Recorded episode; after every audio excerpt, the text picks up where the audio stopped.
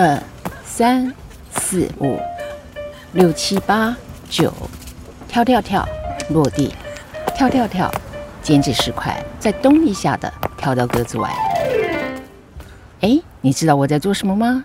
我呀，正在回忆我小时候很喜欢玩的一种游戏，叫做跳房子。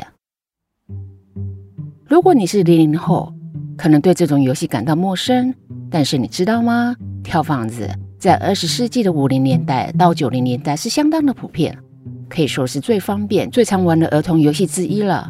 尤其是小女生们更爱玩。那怎么玩呢？很简单，只要在家门口的空地，或是在没有车子的路旁，用小瓦片或是粉笔在地上画出几个方格子，这些方格代表房子。然后你在格子上标上数字，从一到九，脚步顺着这些阿拉伯数字，就可以开始一场跳动的游戏。单脚跳，双脚跳，小女生的头发在跳跃中飞舞，跳跃的脚步声音在这九个方格子里有流动、停止，有升起、有起伏、有顿、挫、轻、重，这样的声音在空气中震荡，有一种童趣的质感，像是刚刚冒出的花蕾。在春天的风里颤动，侧着耳朵听着听着，隐隐约约闻到了空气中的那些南国花香，比如说茉莉花、素心花，还有七里香。是的，这就是我的点滴回忆。感谢树脂，让我能够透过这些童年的声音，打开五感，感觉香气。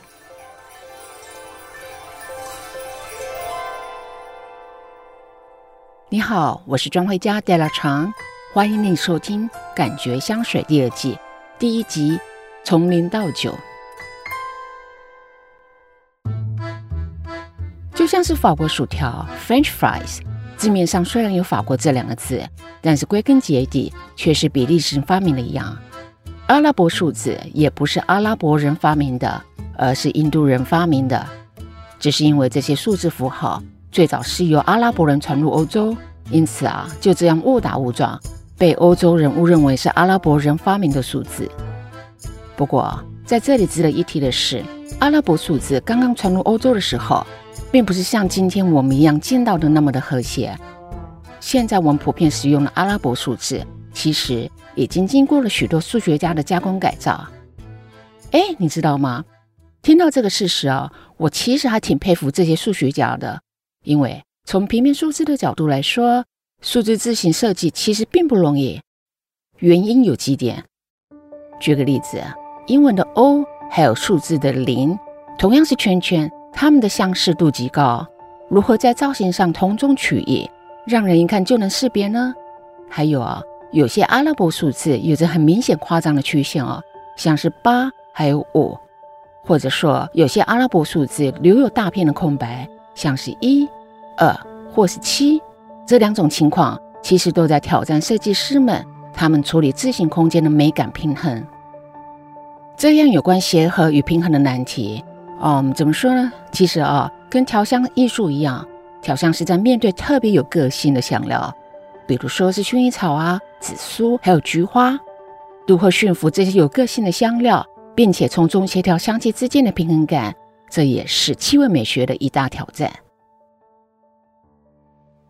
因为调香有关美学，所以有些人会认为调香是一个又美丽又浪漫的职业，整日可以在感性的氛围里寻找灵感。但是其实不是的，数字与数学在调香的创意过程中，他们扮演的角色可是相当重要的。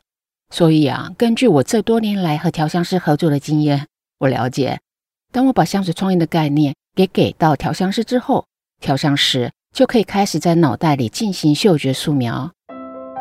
他会根据自己所学的调香知识，再加上自己的经验、记忆还有感知领悟，在实验室里初步调配几款香水。接下来呢，就以这些标志阿拉伯数字的香水配方上做基础，通过数字进行一连串的来来回回、加加减减的实验风暴。在调香配方确定之后。再进行配方的稳定性还有兼容性的实验，而要做到这些，就必须要扎实的数学基础还有化学基础了。所以，如果你感觉到香水是优雅的，天真的、感性的、华丽的，还是快乐的？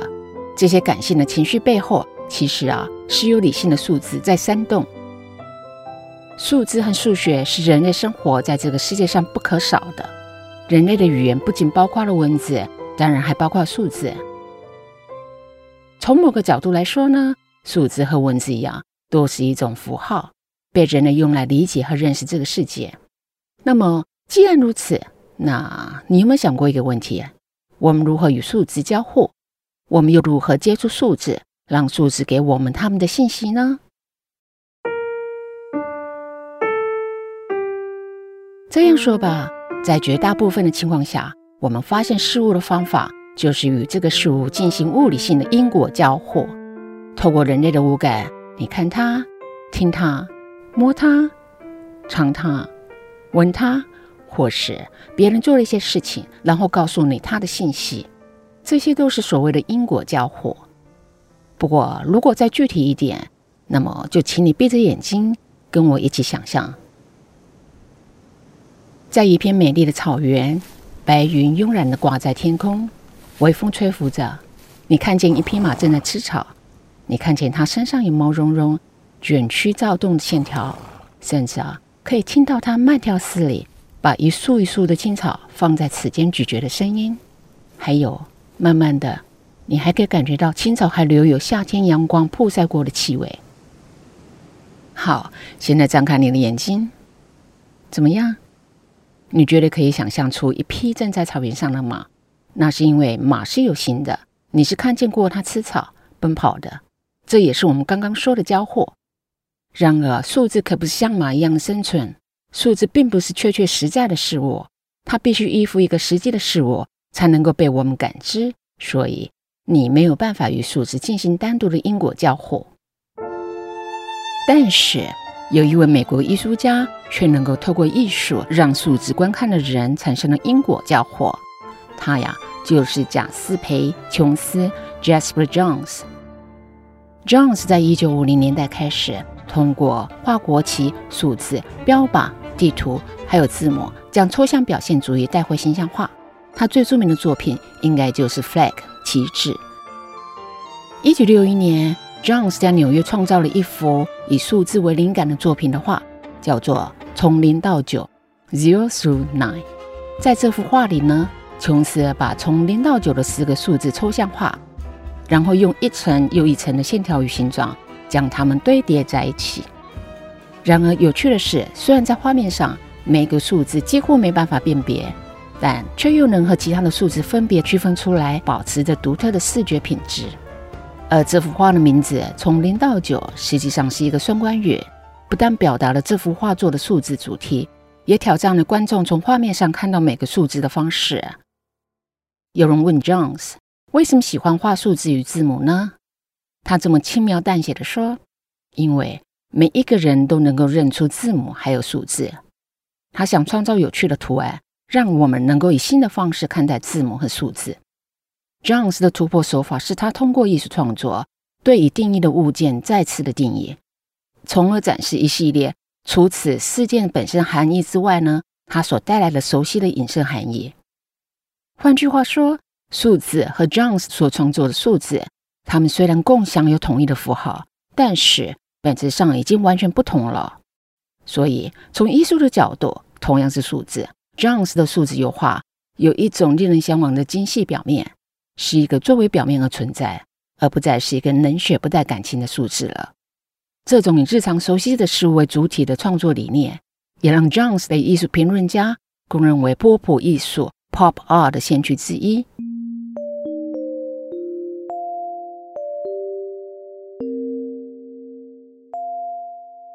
除了通过颜色、线条还有质地，数字当然也可以透过气味去挑动你的情绪。想想哈。香水创作实在是非常有意思。明明在实验中把一堆生冷的数据还有香料凑在一起，调香时却能够在各种数据和实验之上创造出让人可以嗅闻到有美好还有智慧构造出来的感性氛围。明明就已经见过这些美好的氛围，设计师们却又最终把它们藏在每一个尺寸精致、造型精美的瓶子里，然后回归我们的每日生活。所以可以这么说，香水可以让平凡变得高雅，又可以把高雅带回平凡。而把我们平日熟悉的数字结合神秘优雅的调香艺术，然后演绎出这种境界的香水，就是香奈儿香水系列了。香奈儿品牌的数字香水，除了家喻户晓的五号香水之外，还有一九五七香水、十八号香水、康朋街三十一号香水、二十二号香水、一九三二香水，还有我个人相当喜欢的十九号香水，承载了香奈儿百年的调香艺术还有文化。说到这里啊，我突然想到，既然美国艺术家 Jones 能够把随处可见的数字变成艺术，那么香水的艺术是不是也可以以更轻松、更生活化的方式来体验呢？哎，对了，还记得节目开场时我提到跳房子的游戏吗？那么我们就来借用这个游戏来体验香奈儿香水喽。嗯，这样子好了。先画格子造一栋漂亮的房子，然后在七个格子里写上数字香水的名字。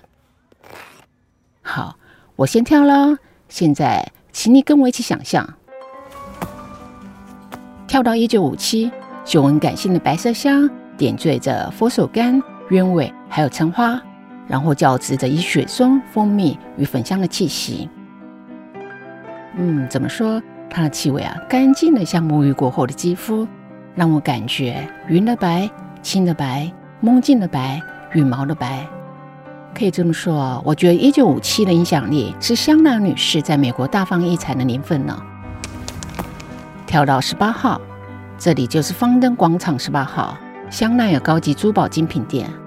我可以闻到温暖的秋葵子，它与白色香还有天竺葵的香调相映成辉，缓缓地散发出活力充盈的余韵。深深呼吸。嗯，我的感官啊，就这样被阳光晒醒了，而且呀，居然可以听到太阳温柔的鼻息。跳到康朋街三十一号，是心脏，是巴黎的总部。我可以闻到简约而饱满的甘苔香调，与鸢尾花、黑胡椒还有香港草和谐的对应。这是一种简约安静的感受，像是欣赏一部黑白的经典电影，让人看了一千遍也不厌倦。再跳到五号休息一下，金正雪闻花香调还有乙醛哦，它们融合的标志性香氛结构，以玫瑰还有茉莉为主的芬芳花束，以柑橘为开瓶调，让乙醛这个气味小精灵传输香味带来独特的嗅觉氛围，让香草的气息啊更加流连忘返。也就是在一九二一年，香奈儿女士她从创作的香水样品中选择了第五号香水样品，这样的嗅觉香烟。让我感觉女生的自恋而自觉，它是道德的，是应该的，是时尚的。转身跳到二十二号，创作于五号香水之后的一九二二年，我可以闻到晚香玉、玫瑰还有橙花的馥郁芬芳，它们散发魅惑感性的迷人气息。这么说吧，我可以感觉到一个很温柔的夜晚，我会记得穿上它，涂上口红。再来品尝盛宴的红酒，跳到一九三二，可以嗅闻到梨子与葡萄柚的清新活力，引出了感性而珍贵的茉莉芬芳，再伴着以鸢尾花与香港草的粉香，还有木质香气。这是一款从占星术汲取灵感的香水啊！香奈儿在一九三二年创作了首款高级珠宝系列，这样的香气。可以嗯，让你感觉出一种钻石般的清澈的感觉，优雅的去无纯金，饱满的如满月。我们最后跳到十九号，雪闻花香调、木香调，还有草香调。它含有沉香油、白松香、五月玫瑰、鸢草花、水仙花、香根草、西洋参，还有玉苍木等多重花草气息啊。它让我想象一个从神坛走下来的女神，向我抛出了她用绿叶、木条还有花朵编织的花瓣。没错，十九号正是香奈儿女士的生日，这样有情节的点滴感动啊！我可以经由这些数字香水一一的记录下来。我很好奇，你在挑这栋房子的时候有什么样的感受呢？你最喜欢的数字香水又会是哪一款呢？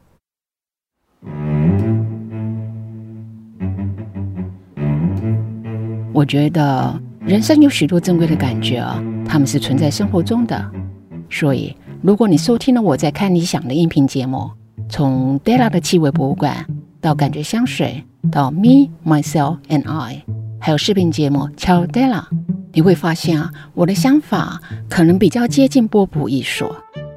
我一直很希望能够原本被视为神秘奢侈或是高大上的香水审美带回到你的日常生活里。我特别特别的喜欢发生在波普艺术 Andy Warhol 身上的一则小故事。这个小故事啊，是来自于一位记者访问他有关于对波普艺术先驱 Jasper Johns 的看法，就是琼斯的看法。这位大师呢，他这么说：“He's great，他很棒。”那记者接着又问：“为什么呢？”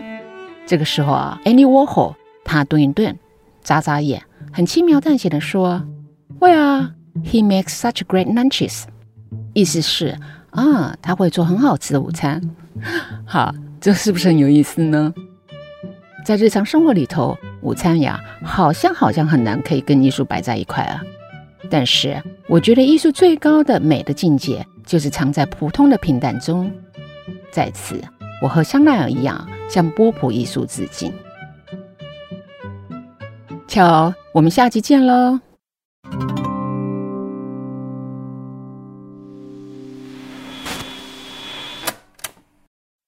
还记得吗？在感觉香水第一季中，我提到了可以通过打开眼、耳、鼻、舌、身的感官交互，来欣赏一款香水的调香艺术。香奈儿在上海西岸艺术中心举办了一场“感知香奈儿”香水展，邀请参观者进入一个感官的香水世界。说到这里啊，我还真希望我人在中国呢，这样我就可以重温百年香奈儿的感动。而爱香水的你不去的话，绝对可惜。